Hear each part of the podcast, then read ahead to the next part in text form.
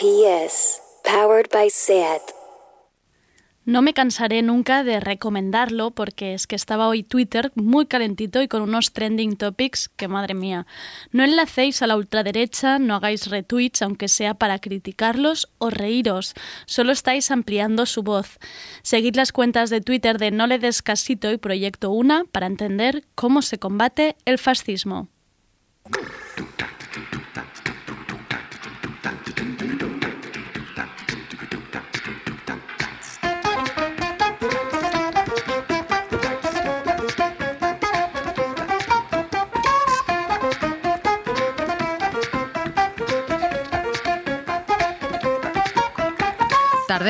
Con Andrea Gómez.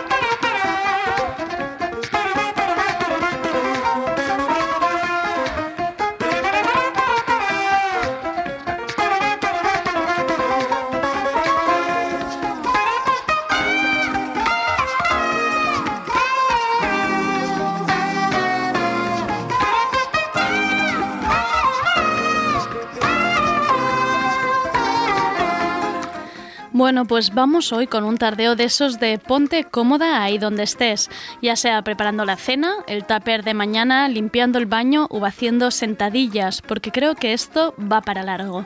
Largo e interesante. Empezaremos con un poco de sección tranquimacín porque siempre que hago una guillotina como la de ayer, luego me veo obligada a compensar.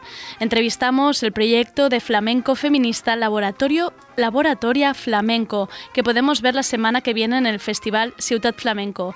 Suben luego a la mesa de tardeo nuestras queridas Amiga Date Cuenta, Noelia Ramírez y Begoña Gómez. Vienen hoy fuertes, vienen destapando el gran melón del machismo en los movimientos de izquierda.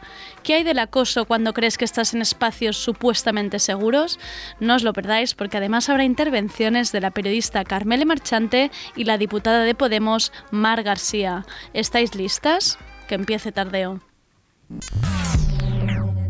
Estamos en Instagram, YouTube y Twitter. Búscanos. Somos Radio Primavera Sound. Abro los ojos y de pronto estoy en el disco café. Un foco, dos láseres, luces LED. El presupuesto no daba, pero suena lo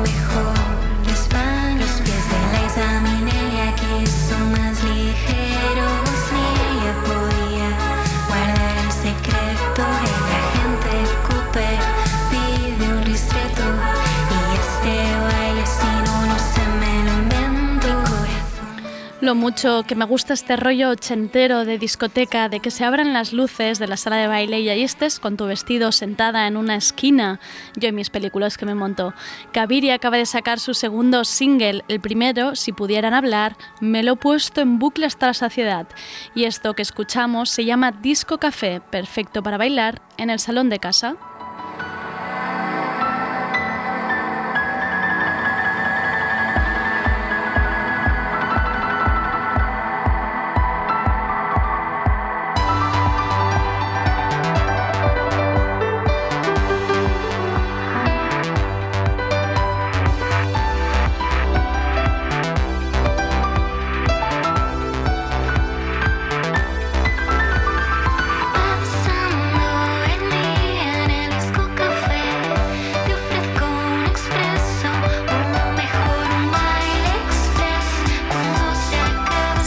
Tantas ganas como yo de ver a Caviria en directo, tocará justo antes de Yo Crepúsculo el 28 de noviembre en el Castillo de Montjuic.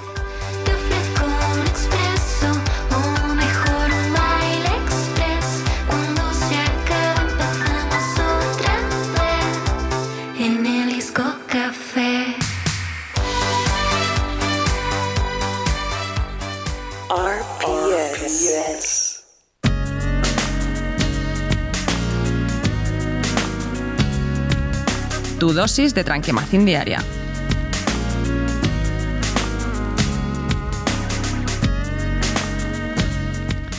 Que todavía se hacen cosas en esta ciudad, es así, pero es que además, si hay algo bueno que podemos sacar de esta situación, por ponerme optimista, que esto se trata del tranquimacín, es que ahora casi todo lo que ocurre tiene su apoyo virtual, su apoyo visual, para todas las personas que quieran seguirlo desde casa.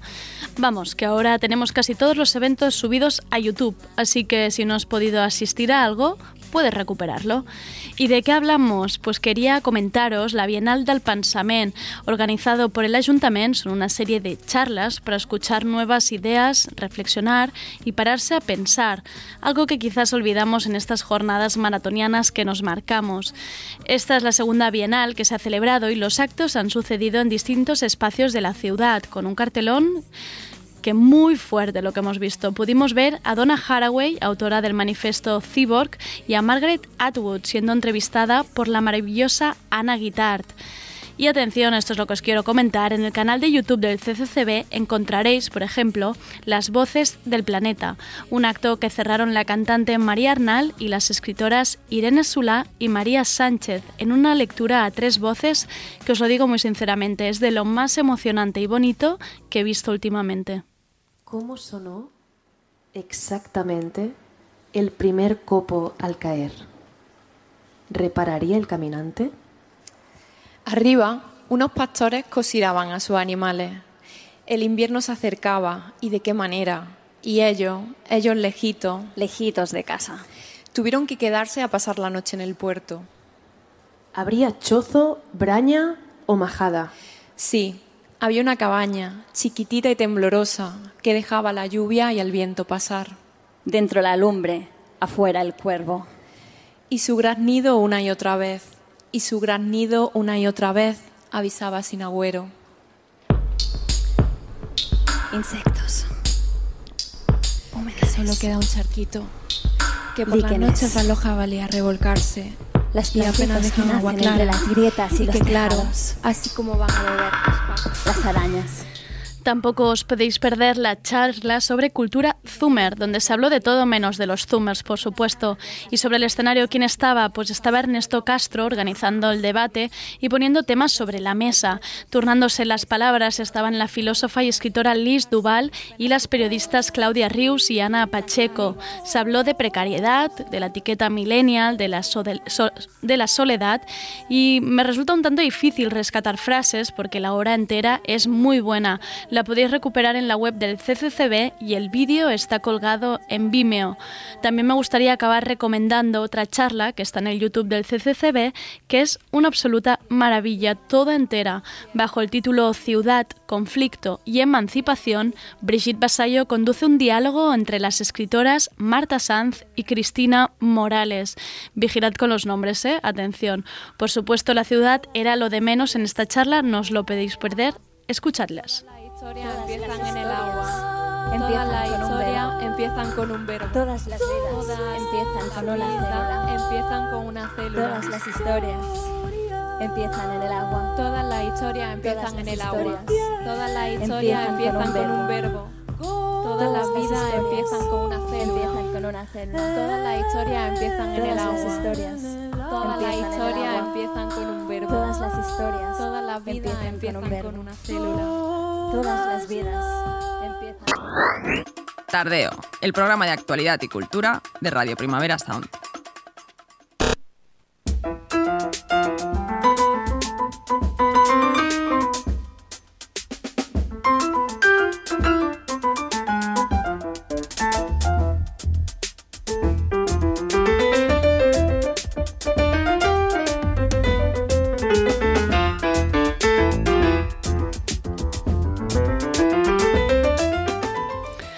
Festivales que continúan remando contra viento y marea y es algo que no me cansaré de decir y de valorar. De este sábado 24 al, próximo sábado 31 se celebra en Barcelona el Festival Ciutat Flamenco, una apuesta por proyectos que hablan la historia y la evolución del flamenco. Los conciertos, actuaciones y proyectos se reparten entre el Auditori, al Bars o al Centre Cívic Can Falipa. Y yo os quería hablar concretamente de un proyecto muy especial. Son cuatro mujeres, Aina Núñez, Isabel Laudenbach, Cristina López y Ana Brenes, que bajo su pasión por el flamenco contemporáneo han unido fuerzas para crear el proyecto multidisciplinar Laboratorio Flamenco.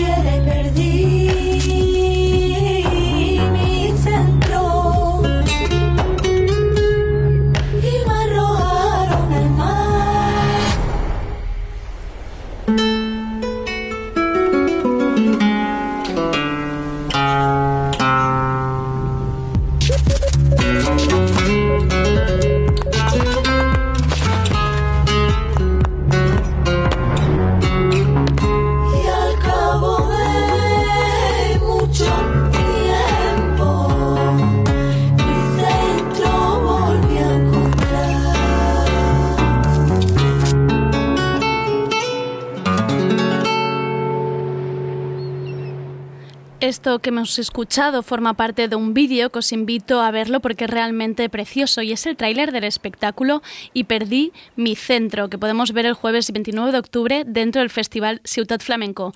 Y como es normal en mí, eh, me he inventado el nombre porque soy así, ya sabéis que soy, soy de inventarme, no es laboratorio flamenco sino laboratoria flamenco, que creo que todavía explica más del proyecto y ahora nos lo contará Aina Núñez. Em, bienvenida Tardeo, Aina, ¿cómo estás?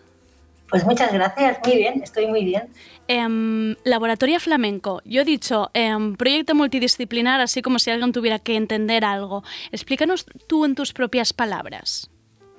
Pues mira, yo por multidisciplinar, multidisciplinar lo que entiendo es cuando conviven varias disciplinas artísticas en un mismo proyecto en este caso, em, para mí lo más fácil de contar es tan, algo tan gráfico como que no es un espectáculo de danza, no es un espectáculo de música, tampoco es un espectáculo de teatro. Es un formato como muy especial que la gente que nos mira dice, ostras, esto es diferente, ¿no? Eh, lo, podría resumir así.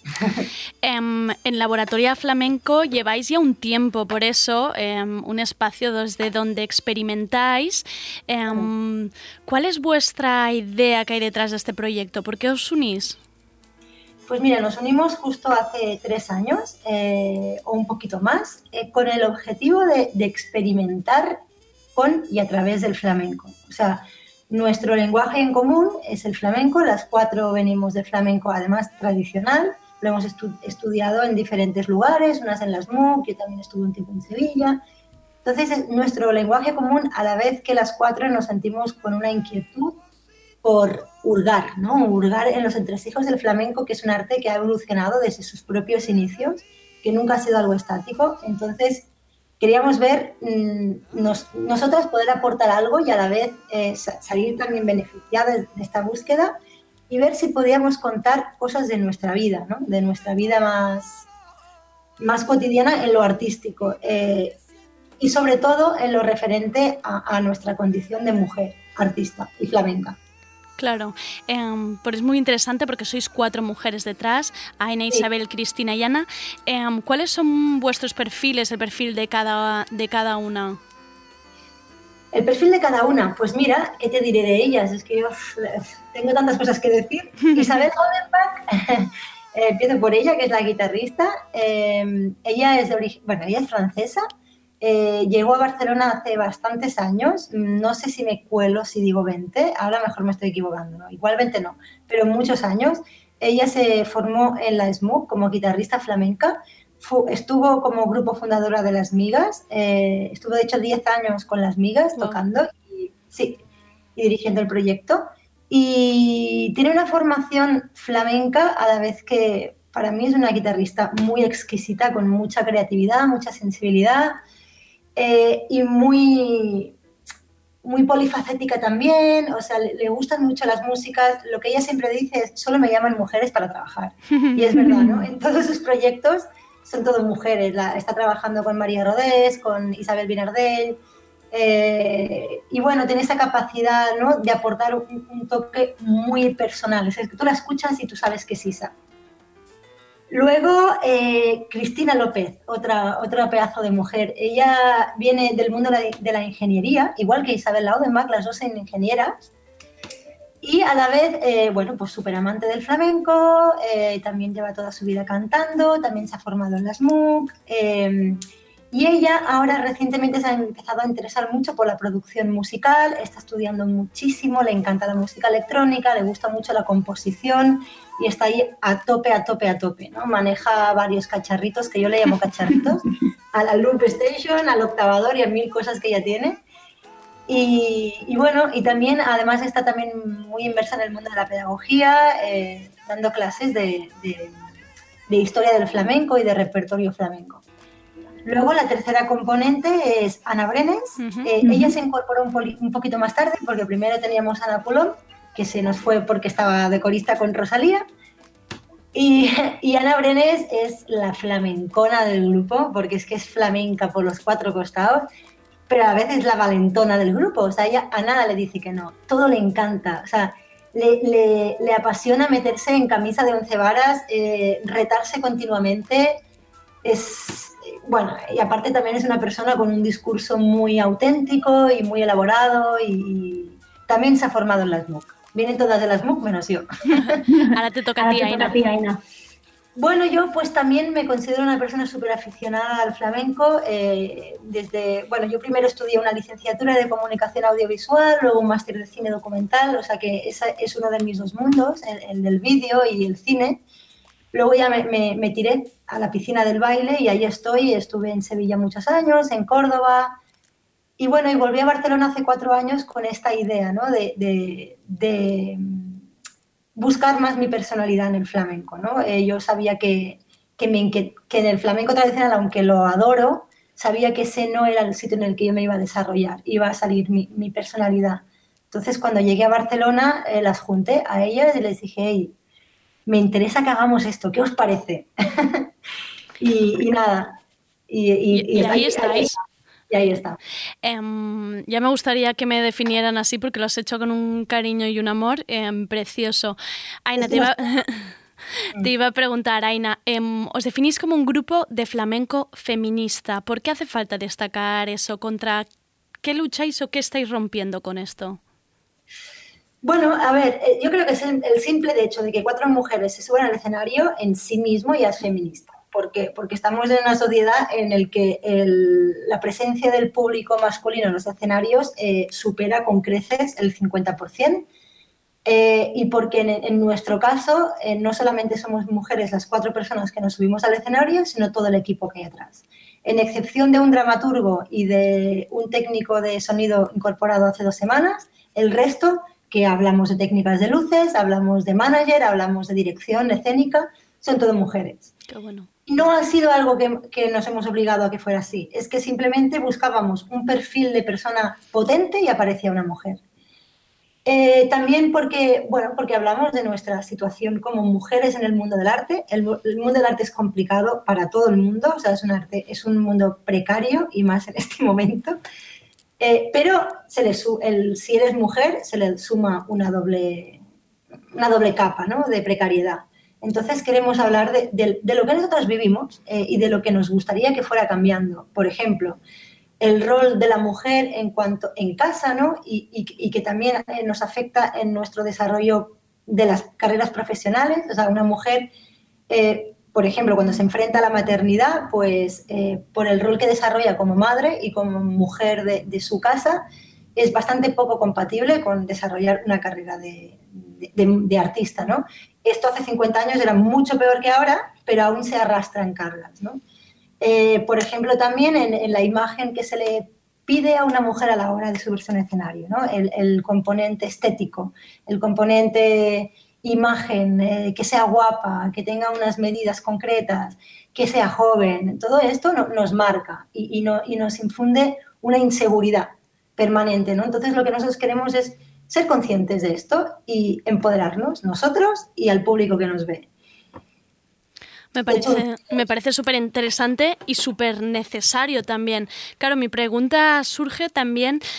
Están, me da la sensación que están apareciendo eh, muchas propuestas distintas dentro del flamenco, totalmente innovadoras además. Estáis vosotras, eh, hemos hablado alguna vez del flamenco queer que, vimos en el festival Verdache hace poco. Eh, um, Pero también hay esa idea del flamenco tradicional, ¿no? esta tradición los más puristas. ¿Cómo encaja vuestro proyecto? ¿Recibís críticas? ¿Encaja bien? ¿Cómo lo vivís esto? Pues mira, sinceramente, yo por lo menos no he leído ninguna crítica negativa hacia nosotras. También es verdad que somos un producto bastante reciente, que se está empezando a hablar más de nosotras en el último año, pero no, nadie, yo creo que la sociedad está muy preparada para ver cosas como nosotras y además es que no somos las primeras, ni las segundas, ni las terceras, hay mucho flamenco experimental detrás nuestro eh, y, y- y- también mucho, mu- una trayectoria de, de personas, mujeres que se suben al escenario para decir la suya, mm, ya venimos en este caso bastante respaldadas. Entonces, es posible que nos hagan críticas de las que nosotras no conocemos, es muy probable, pero bueno, a ver, cuando Morente sacó o el Omega o Camarón sacó la leyenda del tiempo, pff, madre mía, le- les, les acribillaron, ¿no? Entonces, en ese caso no, bueno, no, no le tenemos miedo a esto. Sabemos que tampoco podemos gustar a todo el mundo y, y bueno, es que tampoco queremos vender bajo la etiqueta de flamenco. O sea, nosotras hacemos nuestro arte con Claro. nuestra personalidad y con los recursos que sabemos del flamenco, que es el arte que más amamos. Claro, que al final es, vu- es vuestra laboratorio al final, ¿no? Y es vuestro espacio de experimento y, y de pruebas. Em, cuéntanos un poco qué podremos ver el jueves 24, el espectáculo Y perdí mi centro. ¿Qué, qué nos encontraremos? El 29, ¿no? Perdón. Ah, yo, ya no, no he parado, ¿eh? Lo has visto, ¿eh? No he dicho ni una. Laboratoria de flamenco y ahora, os, y ahora os- mañana casi os hacía el 29, jueves 29, es verdad. No pasa nada. estos errores ah, para mí no son nada. Pues el jueves 29 hacemos el estreno en Barcelona de nuestro segundo espectáculo que se llama mi centro, que a diferencia del primero, eh, que se llama Una mujer fue la causa, que tenía como más escenas una separada de la otra y que trataba unos temas más concretos, eh, bueno, del flamenco y, de- y del mundo de la mujer, este eh, lo veo un, espectáculo bastante más maduro, eh, también más difícil, ¿no? En cuanto a que tiene muchas capas, pero dramatúrgicamente está mucho más trabajado, a nivel escénico también. O sea, hemos contado con un dramaturgo y con una directora desde el primer día casi, ¿no? De- de la confección del espectáculo y esto se nota. Eh, y sí, y, y también es un trabajo bastante más electrónico. Ah, mira. Eh, sí, el primero era más, más acústico, este entran momentos electrónicos, entran... Yo lo, diri- lo podría definir como más moderno, más experimental aún que el primero. Qué bueno. Em, un poco para saber también que al final em, lo vuestro ha sido experimentar, trabajar, repensar un poco. ¿Qué dirías que ha cambiado desde el primer espectáculo en 2017 ahora? ¿Qué aprendizaje os lleváis? Uf, tanto. No, no, no, es que de verdad para mí laboratorio es como un hijo pequeño que te va enseñando cositas, ¿sabes? Y bueno, a mí, ahora ya hablo de algo muy personal, ¿eh? a mí me ha enseñado a trabajar en grupo. Y para mí eso es un pedazo de aprendizaje eh, que me ha hecho enfrentarme a muchas cosas de mí misma.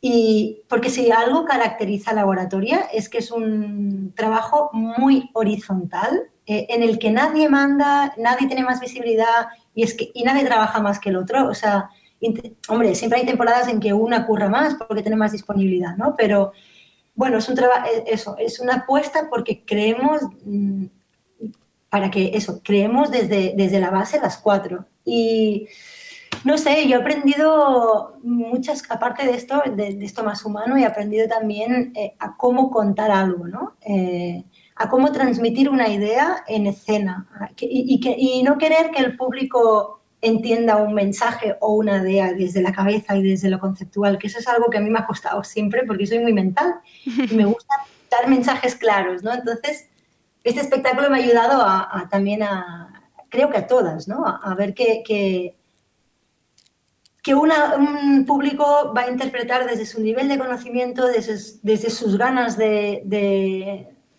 de aprender o no sé. Entonces, eso también ha sido un súper aprendizaje. Claro, que al final se retroalimenta, ¿no? Es entre, entre vosotras encima del escenario y lo, y lo que recibe el público.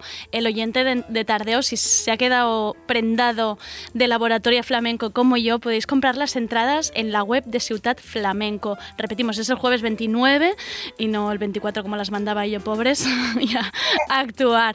Muchísimas gracias, Aina, por entrar a Tardeo y que vaya muy, muy bien el espectáculo. Pues muchísimas gracias a vosotros por atender. Un abrazo. Vale, adiós. Se te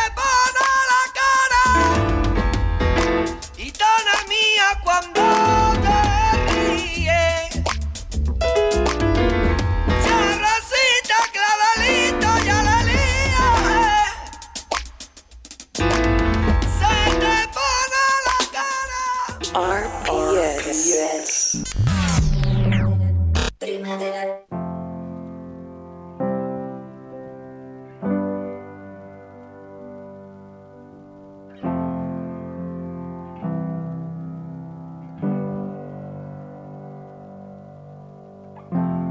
I come from a small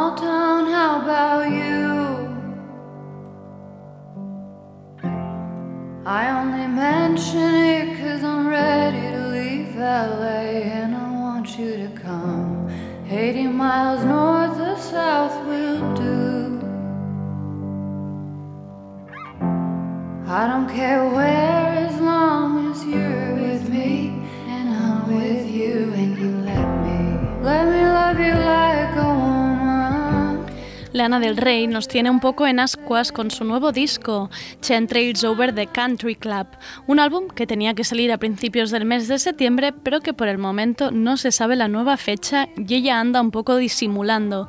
Nos conformamos con este adelanto, Let Me Love You Like a Woman. Ahora sí, os dejo con Lana. Let me hold you like a baby.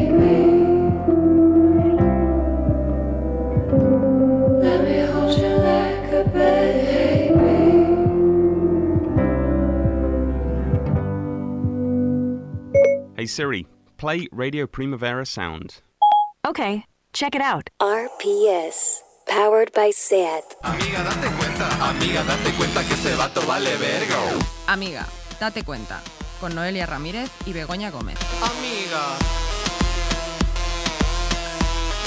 Amiga, date cuenta.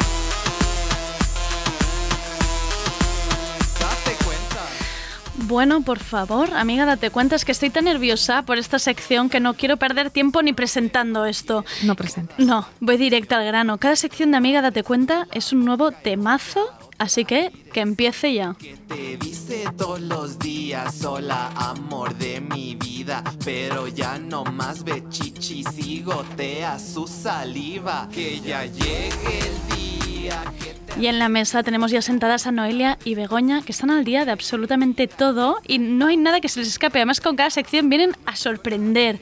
Voy a dejar que sean ellas las que nos cuenten el tema. Yo solo diré que tenía un primer mail que decía: Queremos contar que el ser militante de izquierdas no está reñido con ser un macho gilipollas. O sea, a partir de aquí lo dejo, lo dejo en vuestras Ese manos. es el punto de partida. Venéis fuertes, está claro. Venimos fuertes. Vale. sí.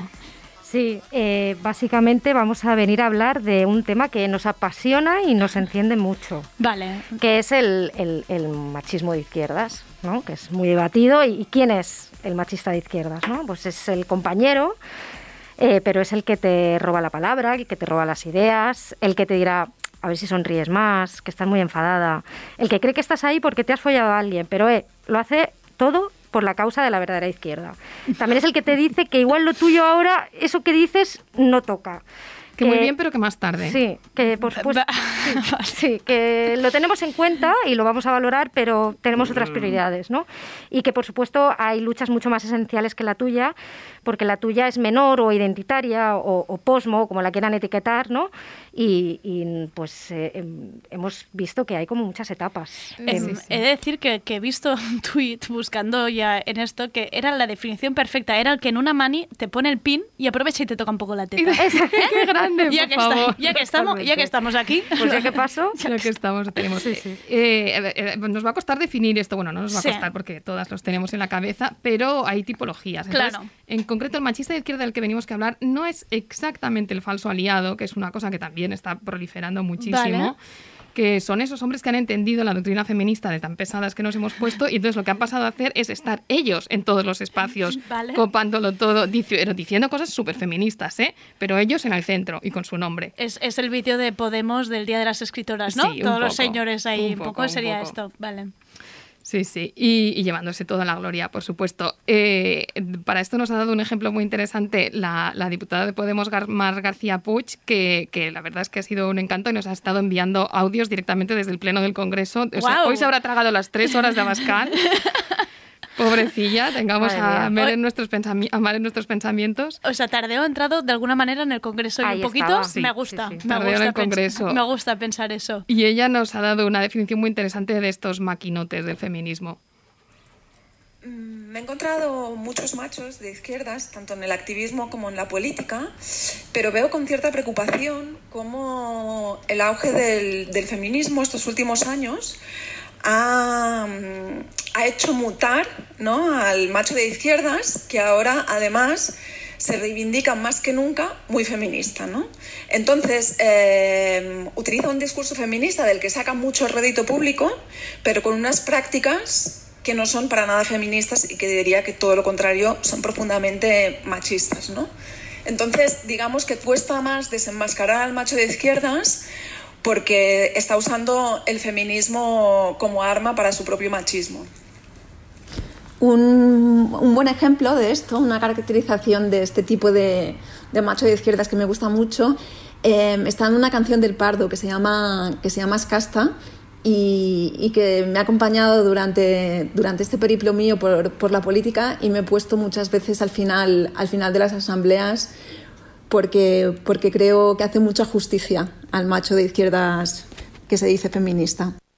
Papá, cuéntame otra vez ese cuento tan bonito de señores progresistas explicando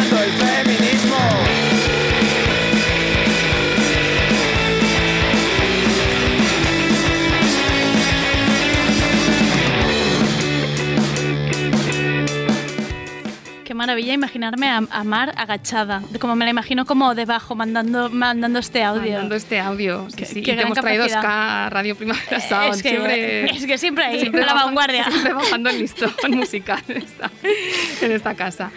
Eh, bueno, esto del machismo de izquierdas eh, es, es más viejo que, que la izquierda misma, de hecho viene de, desde tiempos de Marx y un ejemplo muy interesante es la propia hija de Marx, una- la, su hija menor, Tusi Marx, que tuvo una vida fascinante, han hecho, un biopic sobre ella y ella, ella ya lo entendió, ella fue, fue una pionera del feminismo y también de la lucha obrera y una tía muy culta además, amiga de Ibsen, y, pero ella se fue a eh, topar con lo peor, que es un, fa- un falso aliado, con un tipo llamado Edward Aveling, del que todo el mundo hablaba mal. ¿Vale? Y Tusi Marx terminó suicidándose por amor por este tiparraco. Iba, iba a decir que me gusta un cotillo histórico, pero es que siempre acaban igual. Tú, Drama. oye, Sí. vaya drama. Sí, sí, terminó muy mal.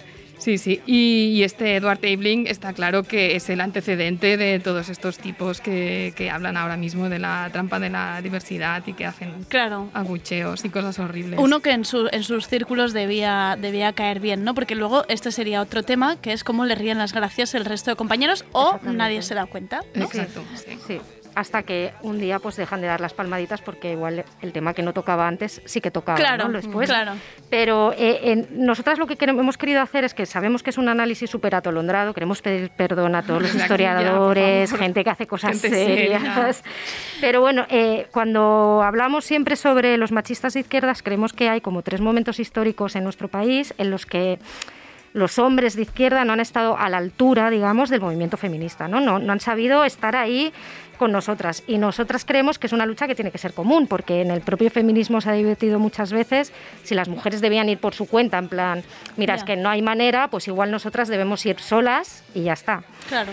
Eh, entonces, creemos que hay tres generaciones diferenciadas de mujeres que han sufrido a distintos tipos eh, de machistas de izquierdas. Están las que aguantaron los machitos de la transición.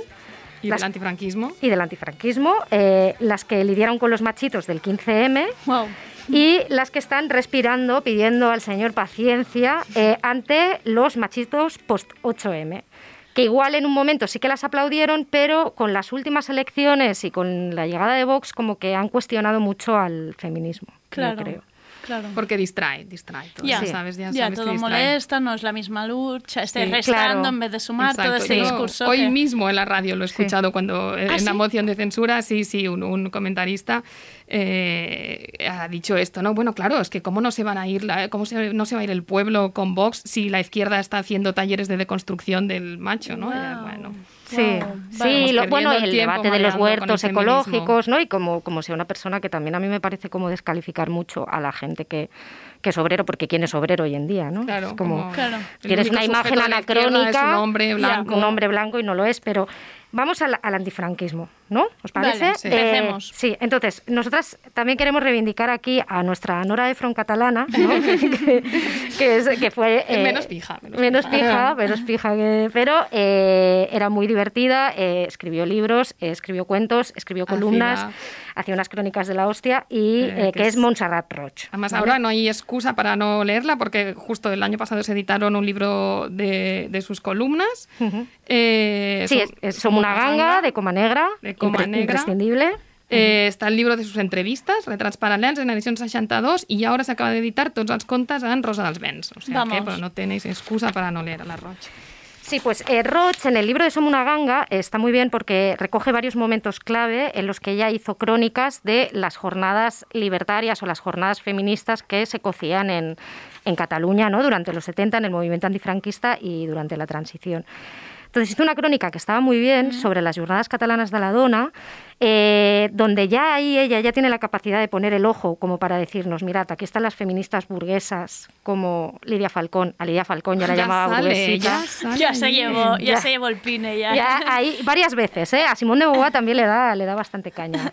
Eh, y destacó cómo había percibido, eh, ella fue a las jornadas, las cubrió, estuvo ahí, dijo que Mm. no fueron muchos hombres, aunque Jordi Pujol eh, como que regaló los cascos para que estuvieran, Guau. para que las chicas pudieran hablar y tal. Pero dijo, bueno, no ha habido muchos, pero ese fijó Jordi aliado. Sí, Ya, aliado. Jordi Pujol aliado, ¿eh? aliado. Amiga. Y, y lo que sí que haces es recoger el sentir de la prensa, no las crónicas que escriben tíos sobre lo que ha pasado. Vale. Esto ¿En es cuando te viene un manera? hombre Claro. a, a contártelo, ¿no? Entonces, hay un, un extracto, que si lo quieres lo- leer tú, Bego, que Ah, está muy bien. Venga, Bego, dale. Dice, eh, un desgraciado artículo de Antonio Álvarez Solís titulado Nosotros y publicado en el Brusi eh, podría dar cuenta de esta actitud general de asombro y perplejidad por parte de la mayoría de los observadores de izquierdas. Álvarez Solís, otras veces tan brillante e incisivo, escribía lo siguiente. Tal como va la sociedad con su desesperante carrera hacia el prestigio, el poder y el dinero, nosotros, muchos de nosotros, aspiramos a que se nos conceda un trabajo en casa y un puesto en la cocina. Acaba el papel diciendo a las mujeres que luchemos por su liberación, por la liberación del hombre. Y nosotras le contestamos, ¿qué ha hecho él para que podamos efectivamente luchar por la liberación del hombre? Uno de los pocos papeles correctos que han surgido estos días partía de una actitud total de respeto por la liberación de la mujer, por una lucha que no hace suya, evidentemente es un hombre. Muy, muy mal, por lo confuso. Claro. O sea que eh, al final es lo mismo, o sea, es Sí. que seguimos en las mismas. es que era, es el clásico de eh, 76. por qué eh, yo también quiero entrar gratis a las discotecas. El típico que te sueltaba Sí. eso, pero en aquella época Pero en yo también quiero ir a la cocina. Claro. Eh, eh, también es interesante que ver, bueno, de la Roche, de verdad, leeros, también hay, hay otro que, eh, otra parte que te- tenemos el libro en otra parte y no lo hemos podido coger, pero describe muy bien a cómo era el machito de izquierdas porque llevaba una revista siempre a la vista, que era como el que lleva hoy la trampa a la diversidad o el que le comparte en redes, ¿no? Y lo define todo muy bien y es que tiene, es muy, es muy fina. Eh, pero en, de contemporáneas a la Roche había de muchos tipos, como ella bien expresaba, que había muchas maneras de ver el feminismo y también eh, eh, una de las que más nos ha interesado siempre por su manera de contarlo sin, con sentido del humor y sin cortarse y diciendo nombres y todo, es Carmele Marchante. ¿no? Vamos, que nos vamos. A la Cuéntame. gente le va a sorprender, sí, sí. Bueno, mucha gente todavía tiene esa imagen, ¿no? De, de Carmele, de, de, bueno, hace años en Tómbola, después en Sálvame, en Telecinco, el periodismo del corazón, pero no sabe que, bueno, ella fue aparte una pionera del periodismo de contracultura, como ella misma nos ha contado. Fue una de las fundadoras de la revista Star, mítica.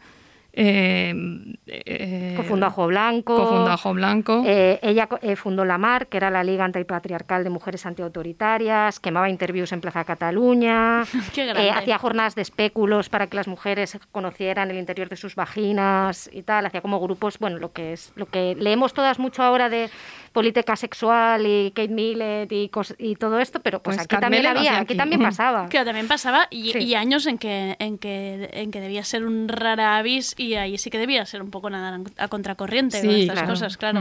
Ujú. Sí, sí, Pepe Rivas, de hecho, cuando habla siempre de Ajo Blanco, él dice que Carmele fue la que les enseñó a ellos a ser feministas. Porque evidentemente Sí. era un grupo de teruzos. Claro, claro, claro, claro. Que había un poco de... Ahora hablamos del Me Too, pero en aquella época era como la revolución sexual. De hecho, las jornadas libertarias, las crónicas que te lees, es como que había bastante folleteo por las calles y la gente estaba un poco preocupada. Y, y ella también supo trasladar el consentimiento, o sea, el hecho de que, vale, sí, aquí hay sexo, pero tenemos que hablar del consentimiento con sus, co- con sus compañeros, o sea, con los coetáneos, y lo exigía. Pero bueno, ella nos lo ha contado. Si te parece, también. vamos a escuchar lo que nos cuenta Carmele. Yo, Carmele Marchante, periodista, viví en esos años todo lo que es la contracultura eh, libertaria eh, que se desarrolló en Barcelona, que fue, fueron unos años maravillosos que no se han vuelto a repetir.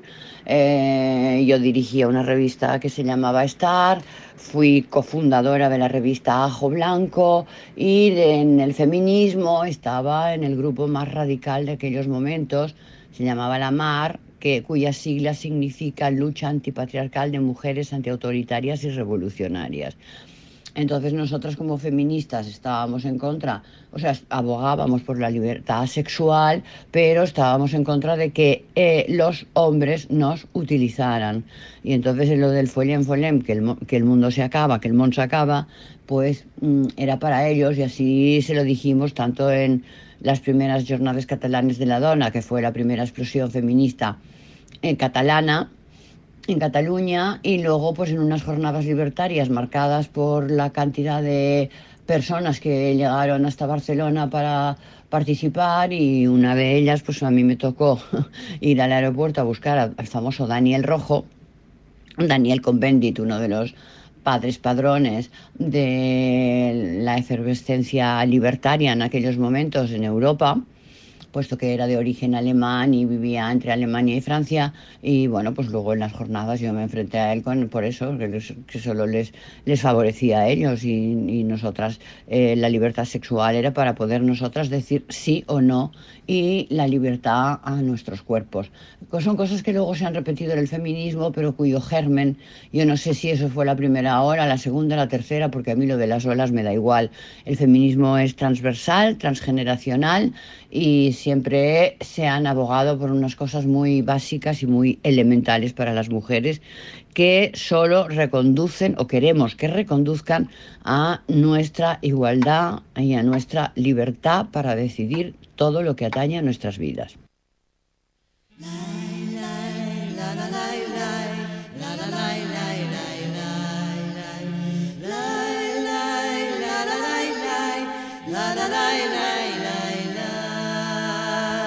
Creo que nunca os agradeceré suficiente el haber tenido a Carmele Marchante en Tardeos, lo juro. Es que ahora mismo me mearía encima de verlo. Explica cómo- cómo se despedía. Eso, ha Sí. dicho un abrazo violeta y un, y un, y un beso. El beso. No, un abrazo feminista y, Ay, y un beso violeta, puede Exacto, ser. exacto, algo así, que me ha parecido el, el saludo perfecto para despedirse. Sí, sí, nos lo vamos a- Carmele, ¿eh? Nos Sí, Carmele. Qué maravilla. quiere hablar de feminismo, siempre. Pero qué maravilla, ese sí o no, ya en esa época, en plan, me parece muy bien tu movimiento libertario, pero sí o no, esto es lo importante. Sí, sí. Qué tía. Sí, ella cuenta que se subía a las mesas y todo, de la redacción y les gritaba. Me, sí, me sí. la puedo imaginar, la Sí, verdad. también. Eh, claro, tenemos que pensar que además en ese momento, cuando, cuando llegó la democracia, siempre se habla del desencanto que sobrevolaba en el 78, cuando todos comprendieron que aquello iba a ser una cosa mucho más pactada, mucho más light y que no iba a haber revolución y que se iban a comer al Borbón y todo lo demás. Pero imagínate para las mujeres, fue el doble desencanto. O sea, no todo solo tuvieron que asumir eso, sino que además tuvieron que asumir que todo aquello iba a estar comandado, pilotado, programado, diseñado y mm, mm, pensado por hombres. Por señores con traje, como siempre, sí. Exactamente. Hay que pensar, por ejemplo, que en la, la primera legislatura de la democracia, en la legisla- legislatura constituyente, solo había 27 mujeres entre diputadas y senadoras. Piensa que solo diputadas y había diputados había 349. Claro. Su presencia era mm, meramente ridícula. Me os puedo imaginar como ahora ahora no toca, ¿no? Esto en plan, Exacto. claro, es que ahora, ¿no? Uf, Menos tenemos eso. aquí, claro, una democracia que crear. Uf, Claro, ahora me vienes padres, con tus los temas. padres de la Constitución Madre allí, mía, no me no molestéis. Exactamente. Pero ellas habían estado allí Claro, todo claro, el rato y- claro. Y, no es que no fueran, ¿no? Beatriz Jimeno eh, contó, resumió, yo creo que condensó muy bien esta idea sobre los muros con los que se encontraron las feministas en la nueva democracia, ¿no? Se lo contó al diario.es y dijo, los de mi generación que fraguamos un activismo en una época muy dura después de la transición, creíamos que con todo lo que habíamos conseguido no había vuelta atrás, que algunas cosas habían venido para quedarse. Y de pronto nos dimos de bruces con una sociedad mucho más machista que la anterior. Ah, Encima, encima más. Claro, y es que no es que fueran pocas, o sea, es que no es que era porque había muchas, o sea, en, en el Instituto de la Mujer, por ejemplo, eh, había inscritas 600 organizaciones feministas, o sea, fueron las mismas que salieron a la calle para conseguir el, el poder tener una cuenta del banco a tu nombre, el poder sacarte el carnet, poder conducir, o sea, eh, eh, cosas que ahora vemos como muy básicas, pero que consiguieron ellas, porque no no nos lo regalaron los hombres de la Constitución, ¿no? Fue, fue por eso, porque eh, muchas veces cuando se toman este tipo de medidas se habla mucho de lo que es la, la brecha de perspectiva. O sea, un hombre no es que te omita, no es que diga, "Ah, no, no, no Pero se no lo voy cae, a dar, no cae. pero no cae porque a él no le afecta, no tiene esa Claro, tam- claro. Y entonces, claro, cuando hay solo tíos en la mesa, nadie piensa en lo que necesita una tía también, ¿no? Claro. Entonces, es, es, eh, no estuvieron a la altura, yo creo, de las Y, circunstancias. y no olvidemos también eh, las mujeres que había implicadas en la lucha vecinal, aunque no estuvieran directamente implicadas en la lucha feminista. Tú te perdiste aquel gran día también de la amiga Date Cuenta. Es verdad. Porque está- te acababan de operar, pero recordarás que el, el curso pasado trajimos a aquellas señoras estupendas. Maravillosas. A Petra, las novias del Carmel, que, eh, por si no lo recordáis, eran, son, son cuatro mujeres que llevan más de 40 años viviendo juntas en comuna de verdad, compartiendo gastos, cuidados, compartiéndolo todo, en, en un piso del Carmel, aunque tienen también otra, otra casa, y que son verdaderamente ejemplares. Y ellas nos contaron muchas cosas también de aquellos años de, de activismo y de cómo los tíos pretendían callarlas en las asambleas y, y pedirles que, que hicieran el café. Y ellas Ujú. se plantaron. De hecho, ellas tampoco han querido hacer vida en pareja, aunque han tenido pareja, viven ellas juntas y a sus parejas las ven el día de los novios. El día de los novios, ¿eh? Eso no lo olvidaremos nunca. No lo olvidaremos. novias Día de los novios, maravilla. Maravilloso. Sí, deberíamos eh, adoptarlo. ¿no? Sí, sí. Y en sintonía con esta época, también hoy venimos también muy de, muy de recomendar libros. Bien. Eh, acaba de publicarse Las Maravillas, que es la primera novela de Elena Medel. Y ella habla bastante de esto, porque son dos protagonistas y, y una de ellas sería una mujer contemporánea precisamente a estas noyas del Carmel y, y que también se implica en la lucha vecinal. Y hay una escena que vamos a leer, una cosa muy cortita, que, que sucede el, eh, en el 82, el día, eh, justo la noche en la que los socialistas ganan las elecciones.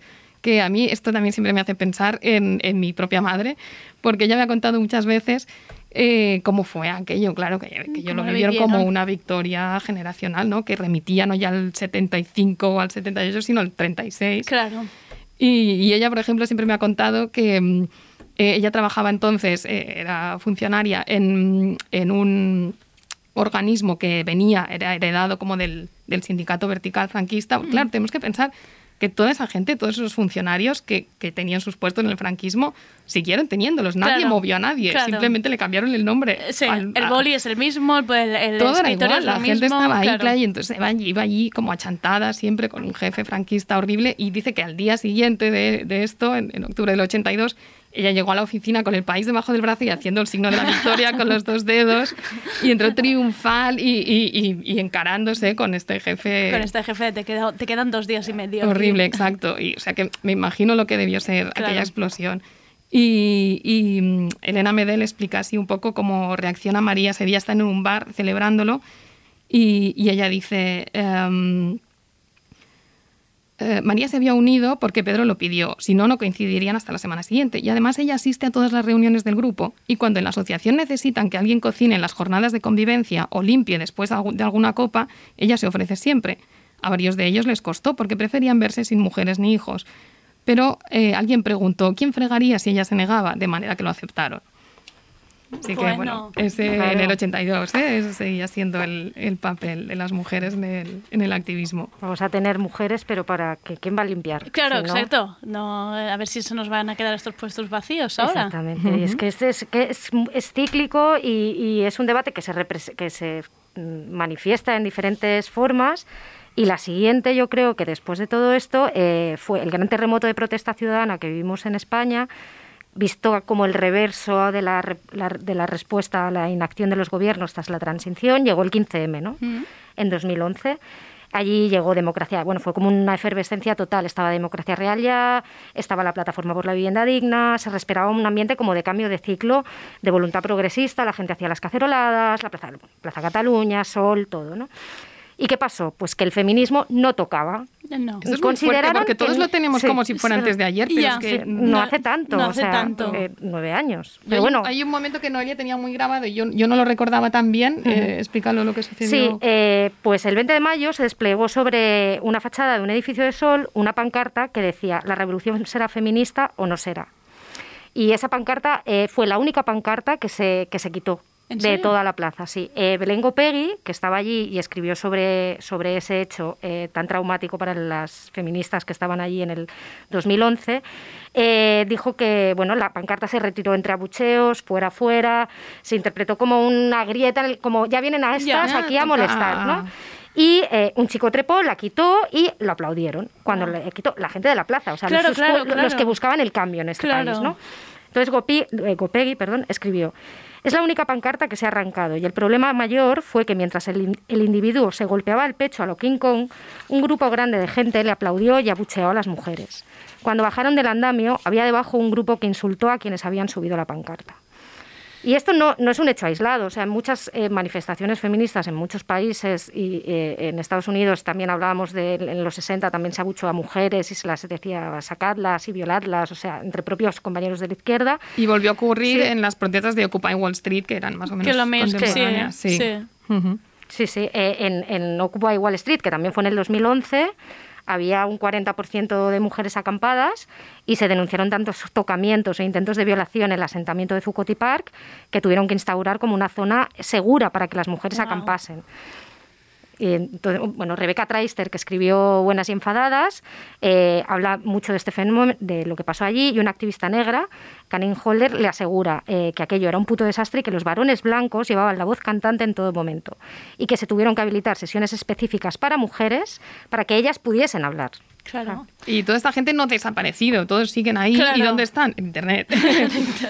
Aquí tenemos a la verdadera izquierda, a que todos sabemos quiénes son, y allí tienen también, bueno, a los, a, la- a los Bernie Bros, que muchas veces se les ha acusado, pues, de eso, de ser, de comportarse como hooligans machos horribles en Internet, de, de acosar a las mujeres y de, bueno, de acosar a las feministas, burlarse de ellas, y es esto que llaman la dirtbag left.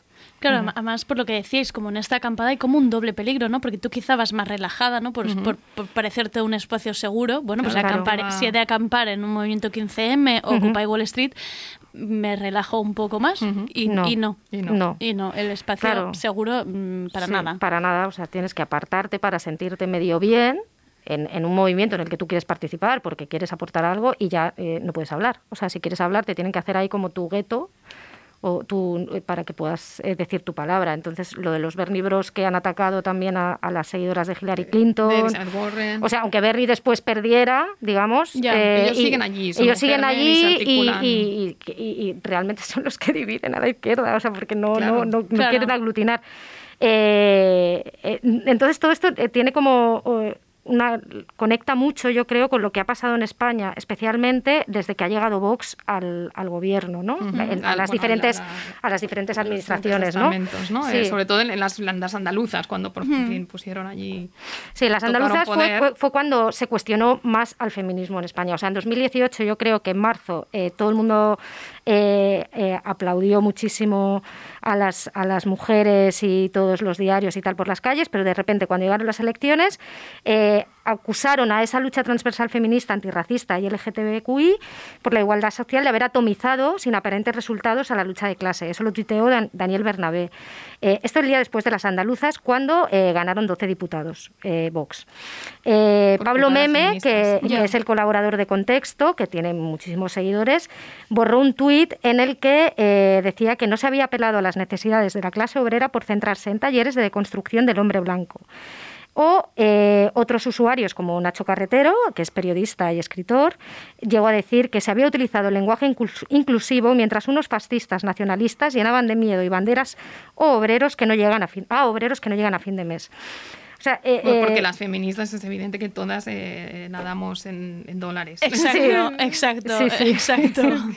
Alucinante. Sí, sí. Eh, um, además que me lo tenían que explicar bastante bien esto, como, que- como resta, o sea, ¿qué resta? O sea, Claro. me lo tenían que, que, no es que no sé, la verdad me cuesta, me cuesta entenderlo. Sí, es que yo creo que tienen como una visión muy anacrónica de la historia, ¿no? Entonces, eh, eh, y es bastante mm, reduccionista, porque ellos ven como el que el- la persona obrera de por sí es un hombre blanco de una fábrica, o sea, como una cosa claro. como que no pertenece a, a- a las cifras y al sistema real, ¿no? Todas las personas empobrecidas trabajan Claro. en el sector servicios. Claro, es decir, sí. es Claro, absurdo, ellos en su cabeza está el minero, que es Sí, claro. sí, sí. sí, sí, sí. Entonces, y, y considerar, por ejemplo, que las mujeres eh, hoy en día, con la crisis del coronavirus, son las que más eh, están perdiendo trabajo, las que más están empobreciendo y tal, pero no, bueno, es eso, no es su prioridad, no es lo que ellos vislumbran como, como Claro. la clase obrera, ¿no?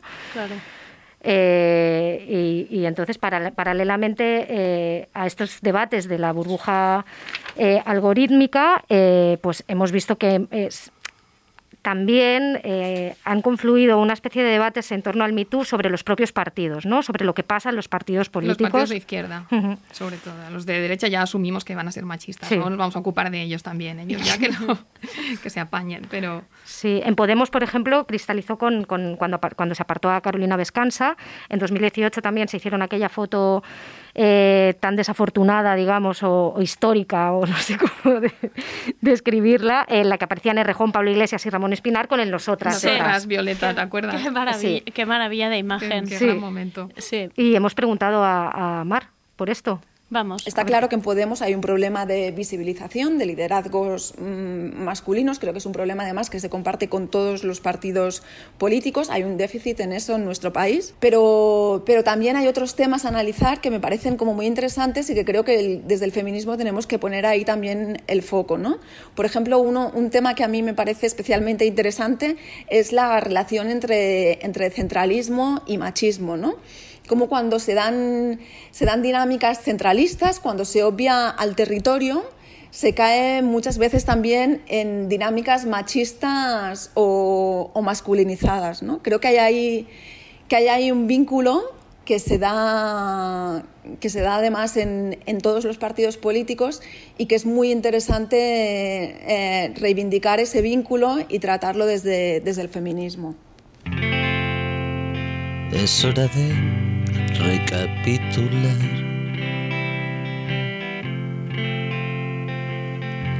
Las hostias que me ha dado el mundo. Hoy querrán oír mi último adiós.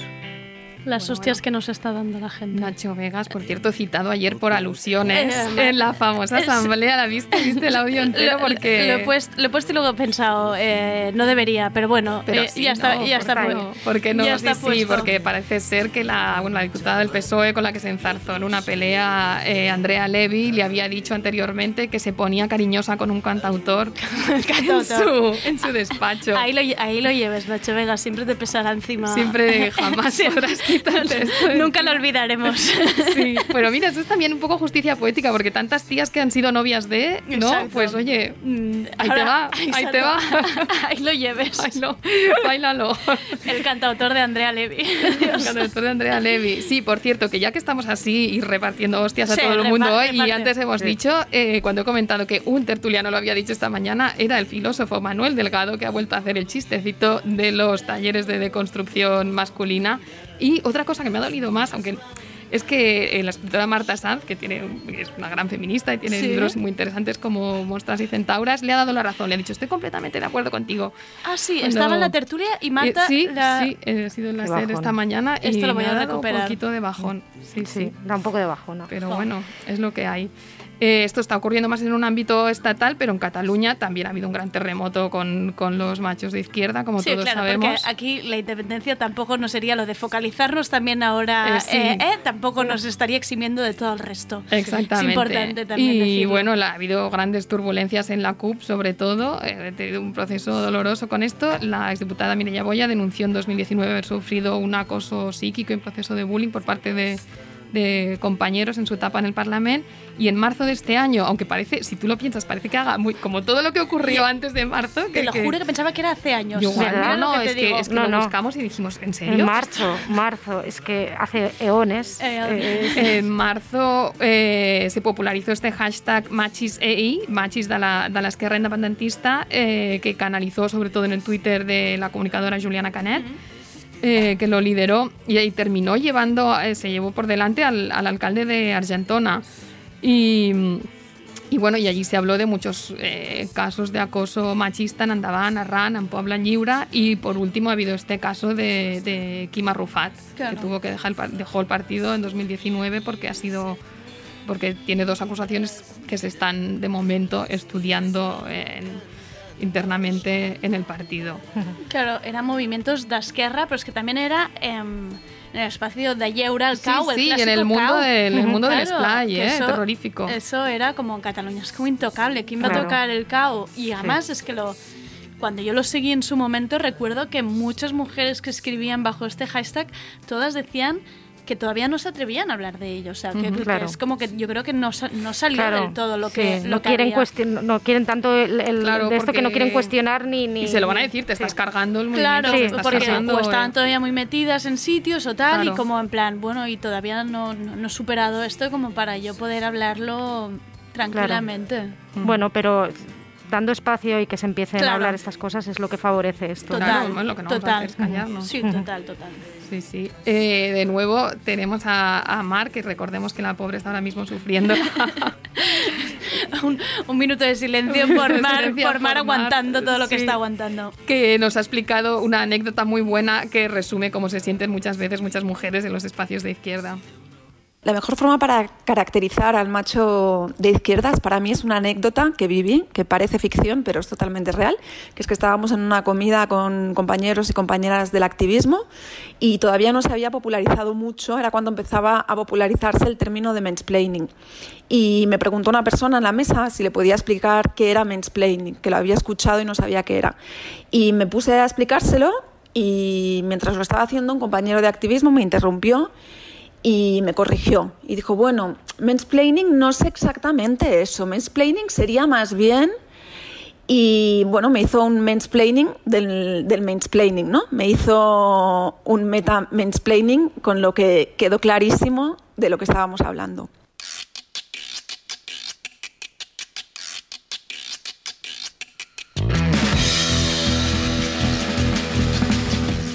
Creo que no, no había mejor manera de cerrar No, esto no. que con el meta mansplaining. O sea, es que además es tan fácil imaginarse la situación. fácil, Tú ¿verdad? intentando abrir la boca y... Sí. Sí. No, No, te lo voy sí. a contar yo mejor. Te lo voy a Sí, contar. el hombre que dice, no tengo una pregunta, más bien tengo un comentario. ¿no? Comentario. Es clase de ese género en sí mismo. Es que ya es un género en sí mismo, ¿no? Género, es como claro, que se regala, que se clásicos, instant classic. Ya sabes que te va a pasar. ¿no? Em, Sí, sí. Y antes, antes vamos a copar Sí. todo el programa de hoy. Sí, ya lo siento, ya. hemos venido No, aquí no, a a ocupar tope. como, como hombres. Hemos venido manspreading a tu, a tu estudio. y antes de irnos, tenemos que hacer un comentario. Eh, muy de actualidad, porque todos estamos viendo estos días eh, el juicio de los siete. eh, Sí, de- en este es tema, ¿eh? Este es un tema de de We Are. Going to Chicago, sí. Sí. Exacto. ¿Y quién sale ahí? Cuéntanoslo. Bueno, eh, eh, bueno, estamos hablando de esta peli porque no hay pelis que ver, por favor. Necesitamos películas también, porque todo el mundo de repente habla de esta peli y yo la, la veíamos y decíamos, es un poco telefilmesca, ¿no? Sí, y de repente sí. es como la gran peli, pero bueno. Muy de mediodía, ¿eh? Sí, Total. totalmente. mediodía, y es como necesitamos películas. O sea, hay muchísimas series, pero yo hago un llamamiento aquí al vacío, pero Y es una gran peli del macho de izquierda. Es por la favor. peli Es del, la macho, peli de del macho de izquierdas, por favor. O sea, porque es que, bueno, es, eh, eh, nosotras somos sor- eh, sorquinianas, si se tiene algún adjetivo o algo, nos gusta. Nos Sí, gusta el ala oeste. Me uno con vosotras. eh, nos Pero- encanta CJ Greg. pero. Pero sabemos verle las costuras. O sea, vimos el ala oeste en su día, eh, luego con The Newsroom ya hicimos Ya un poco. Sí, ¿no? Ay, yo Sí. ahí estaba bastante fuerte, ¿eh? Sí, Sí. pero bueno, aquellos discursitos, ¿no? Bueno, y el ya. principio mismo. O sea, que el concepto que era lo que había dicho el tío era que América igual no era el mejor país del mundo. y Ya, era ya, como si hubiera dicho. Ya, pero es que yo me meto tanto en, Claro, en plan, claro. de repente me siento como con la bandera. Voy a, voy Sí, a, totalmente, sí, porque tiene esa capacidad del, del patriotismo y, y- y de todo, ¿no? Pero en esta película, en especial, eh, en, la, en la que le hemos visto muchas costuras, ¿no? Se inventa diálogos de anarquistas que, que dicen que las, que las instituciones eh, son maravillosas pero están mal gobernadas. Eso nunca se dijo, señor Sorkin. ¿Cómo decir No se dijo eso. No, no se dice, pero bueno, eh, eh, hace que el fiscal sea bueno, no era buena persona. Pero bueno, eh, la historia es que lo que nos, más nos ha molestado es Tom Hayden, que es Ed- eh, Ed- Que es Eddie Redmayne en la encanta. peli. Eddie Redmayne haciendo de rejón, por otro lado. Pues es Mira, es rejón todo el Juro que vi la peli y dije, mira, nuestro rejón aquí Nuestro es rejón. que es tal cual, ¿eh? Es tal cual. Es tal cual. Pobrecillo mío. Sí, y sin ánimo de hacer analogía con, con Errejón, eh, No. porque son dos personas ahora Sí, distintas. no, además, no, el rejón lo está haciendo bastante Bueno, bien. hay esto que es cosa de Bego, yo Yo estoy volviendo a ser un poco Yo, rejoner. yo- yo también, ¿eh? Pero. Creo que el resto lo hacen tan mal que, él, que él sin quererlo lo está haciendo un pelín bien. enamoramos de él cuando le dio aquello de Sí. España, pero yo ya he vuelto a hablar de España, he visto. Yo disiento, España, ya, he dicho disiento, España no es yo, siento. cállate de España, por favor. Digo, céntrate. Céntrate. Bueno, es igual. Bueno, centrémonos, chicas. Eh, Centrémonos. Tom Hayden. Tom Hayden. Tom Hayden. Es que las Hayden. están Se, se van fuertes, van fuertes. Lo siento. Eh, Tom Hayden eh, se casó con Jane Fonda. ¿Vale? Estuvo casado con no ella. tenía ni idea de esto. Sí, Sí. sí, de hecho es fuerte. el hombre más aburrido con el que estuvo Jane Fonda. De toda la lista de hombres que de- tuvo Jane Fonda, es el más coñazo de todos. Te- te- te- De verdad. Tengo que decir que cuando lo he visto que lo apuntabais, he buscado fotos. Son las típicas fotos que a mí m- me embelesan. Porque Claro, los ¿no? dos ahí tan. Sí, tan monísimo. Exactamente, sí, monísimos el activismo altavoz. y, y la con su camiseta mulete y todo. ella que tenía su peinado allí de activista y todo, que lo puso de moda.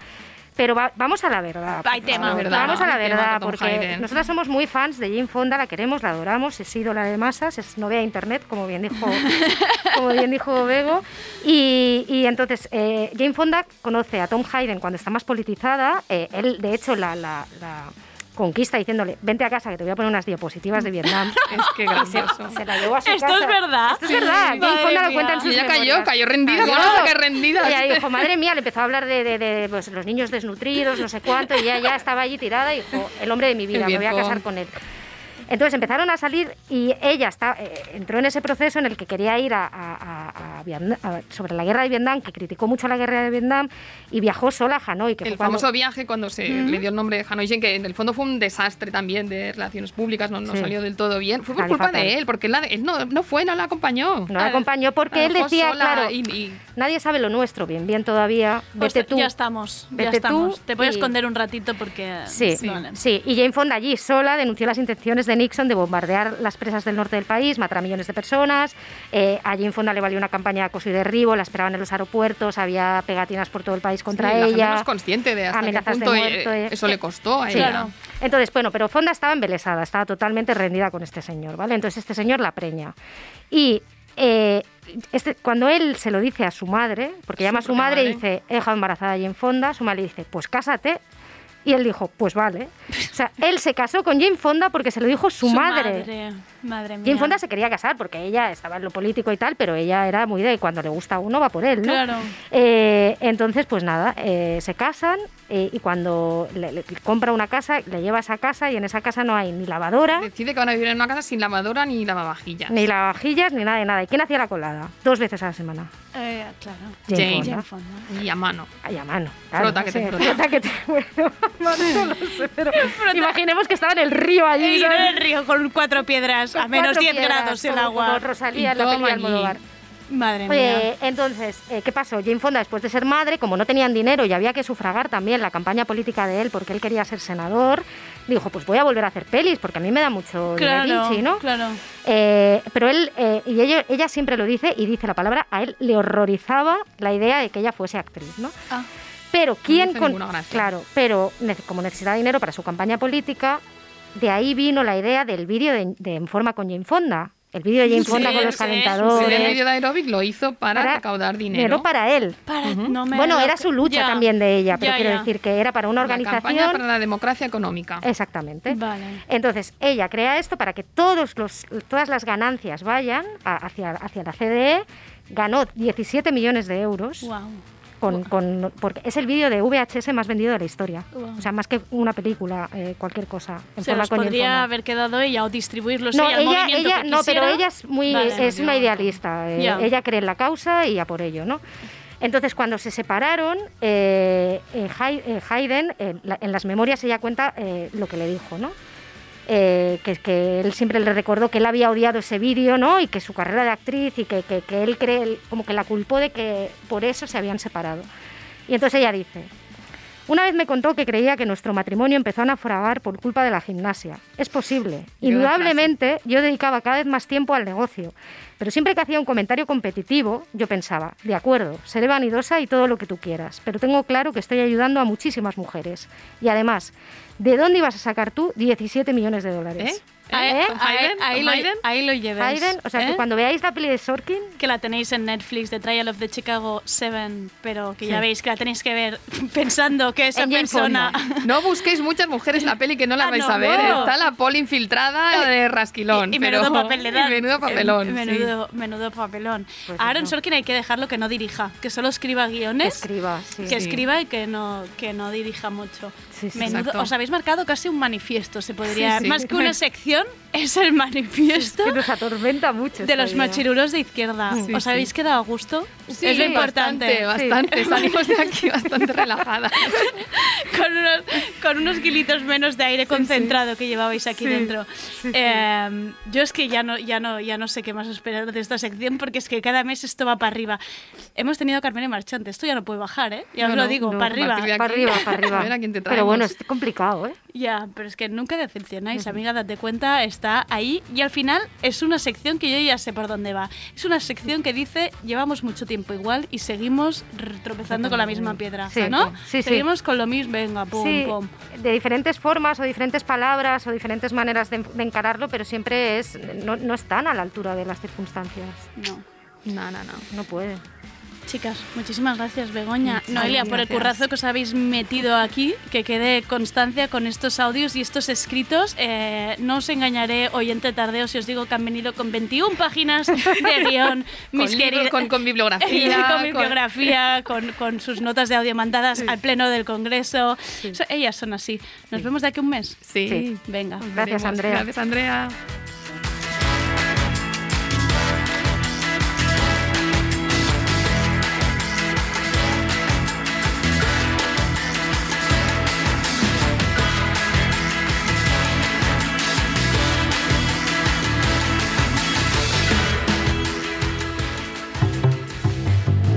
Tardeo, porque no se puede saber de todo.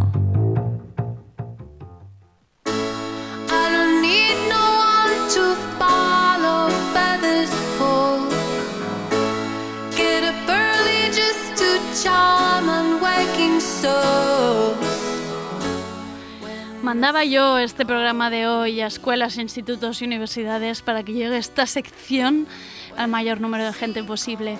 Menuda sección de amigas, date cuenta. Y os dejo con mi querida Julia Holter, que ha publicado este nuevo single, So Humble, de Afternoon. Y hasta aquí el tardeo de hoy. Volvemos mañana con entrevista a Rubén Serrano por la publicación de su libro No estamos tan bien. Y Alba Riera nos hablará del canal Malaya, una red de contenido audiovisual en catalán. Gracias a David Camilleri, técnico que le ha tocado aguantarnos hoy. Soy Andrea Gómez, gracias por escucharnos.